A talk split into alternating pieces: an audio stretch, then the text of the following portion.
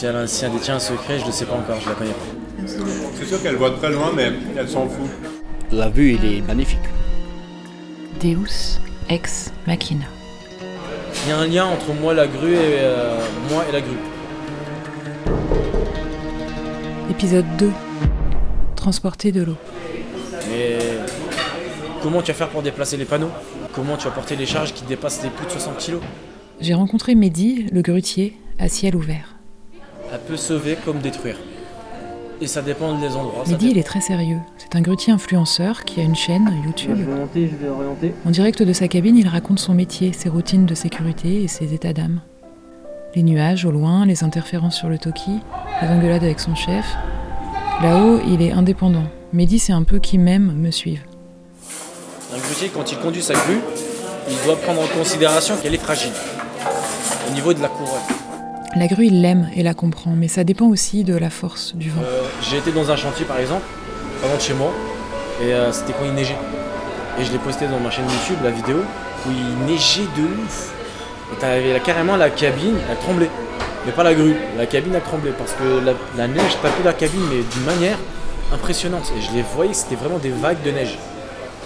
La- Je l'ai rencontré dans une brasserie bien bruyante au Lila un midi pour l'interroger sur son poste aux premières loges, sur ses plus beaux points de vue, et surtout pour qu'il me parle d'elle.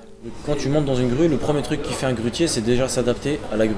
Ça veut dire que tu prends, tu poses, ouais, tu, fais un ou deux tours pour euh, vraiment t'adapter à la grue au niveau de l'orientation. Tu commences à jouer un peu avec le moufle, balancer la grue et rattraper le ballon. Et euh, c'est là où tu commences à sentir que tu es dedans. Juste en dessous du chariot, vous avez ce qui est le moufle et le crochet qui permet d'accrocher les sangles. Et le moufle, en fait, euh, dès qu'il se balance, on appelle ça un ballon. Dans mon métier, je dois impérativement rattraper les ballons à chaque fois, quel que soit le chantier ou quel que soit la grue.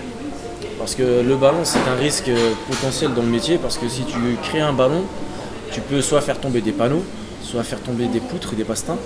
Et il y a eu beaucoup d'accidents en France par rapport à ce propos. Il me dit que tout est dans le réglage du moufle, qu'il faut mettre des gants pour monter à l'échelle, qu'elle voit des choses que les gens ne verront jamais, qu'elle n'a pas le droit de porter des arbres. Je suis euh, maçon, je suis coffreur, je suis carreleur, je suis conducteur de nacelle, euh, conducteur de nacelle euh, chef d'équipe et conducteur de grue à présent. Et vu que j'avais mon beau-frère qui était de Lyon, il m'avait parlé un peu du bâtiment en me disant que voilà, tu peux te faire de l'argent, tu peux t'en sortir, tu peux avoir une bonne situation, tu peux progresser et évoluer. Et euh, moi je me suis un peu focalisé sur ce métier, euh, non, sur le BTP. Et par la suite, sur l'autoroute, j'ai vu une grue et je me suis beaucoup posé la question au sujet de ce métier. Est-ce que, est que moi, personnellement, j'aurais le vertige ou pas de monter en haut? Le premier truc que j'ai fait, c'est que je suis pas monté dans une grue, je suis monté dans une tour chez un pote qui m'avait invité. Je, me suis mis, je suis resté sur le balcon. Là, j'avais vraiment pas du tout le vertige. Je me suis penché en avant, j'ai, j'ai kiffé et au final, j'ai passé la formation. Le jour de l'examen, en fait, non, pendant, la, formation, j'ai vomi en haut de la grue. Parce que j'avais porté une charge très lourde. La charge, en fait, euh, au moment où je l'ai posée, je l'ai posée fort au sol. Ce qui veut dire la grue, a commencé à se balancer. Il me dit qu'elle peut sauver comme elle peut détruire. Il me parle de son rêve de pouvoir un jour transporter de l'eau. Ça, c'était mon objectif, c'est mon rêve. Ça, je kifferais porter de l'eau. En fait, c'est pourquoi je dis ça, c'est vraiment pour contrôler le ballon, pour éviter que ça éclabousse. Pour moi, c'est vraiment mon challenge dans le sens où ça me permettra de savoir si vraiment j'arrive à gérer le ballon, gérer, d'éviter d'éclabousser l'eau. Si je fais ça, je sais très bien que je gère entièrement grue. J'ai déjà porté des petits seaux, mais c'est vraiment des petits trucs qui me. Voilà, c'était de gauche à droite. Le liquide, c'est mon rêve. Qu'est-ce qui est inaccessible Au fond, J'aime la nature, j'aime construire.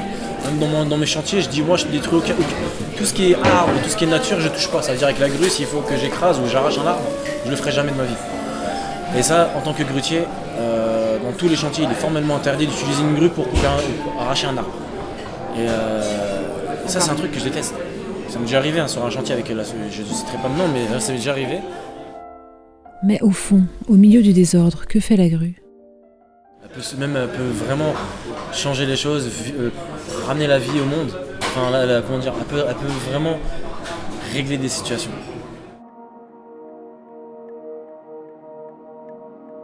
Des fois, elle m'impressionne parce que des fois, je me dis, il y a des charges, par exemple, ou par exemple avec le vent, le balancement, euh, qu'elle va lâcher. Ça- au niveau de sa résistance, c'est le seul truc que je peux dire, c'est vraiment. euh, au niveau du poids, je me dis que ça va tenir le coup. Enfin, non, ça va lâcher, mais en fin de compte, elle résiste.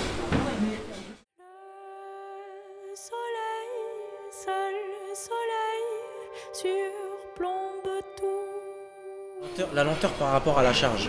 En fait, quand une grue porte une charge, tu ressens qu'elle est plus lente. Ça veut dire que tu sais qu'elle vit en fait. Et c'est là que tu te dis qu'en tant que grutier, il y a quelque chose euh, que tu ressens pour la grue, que tu, il y a un effet.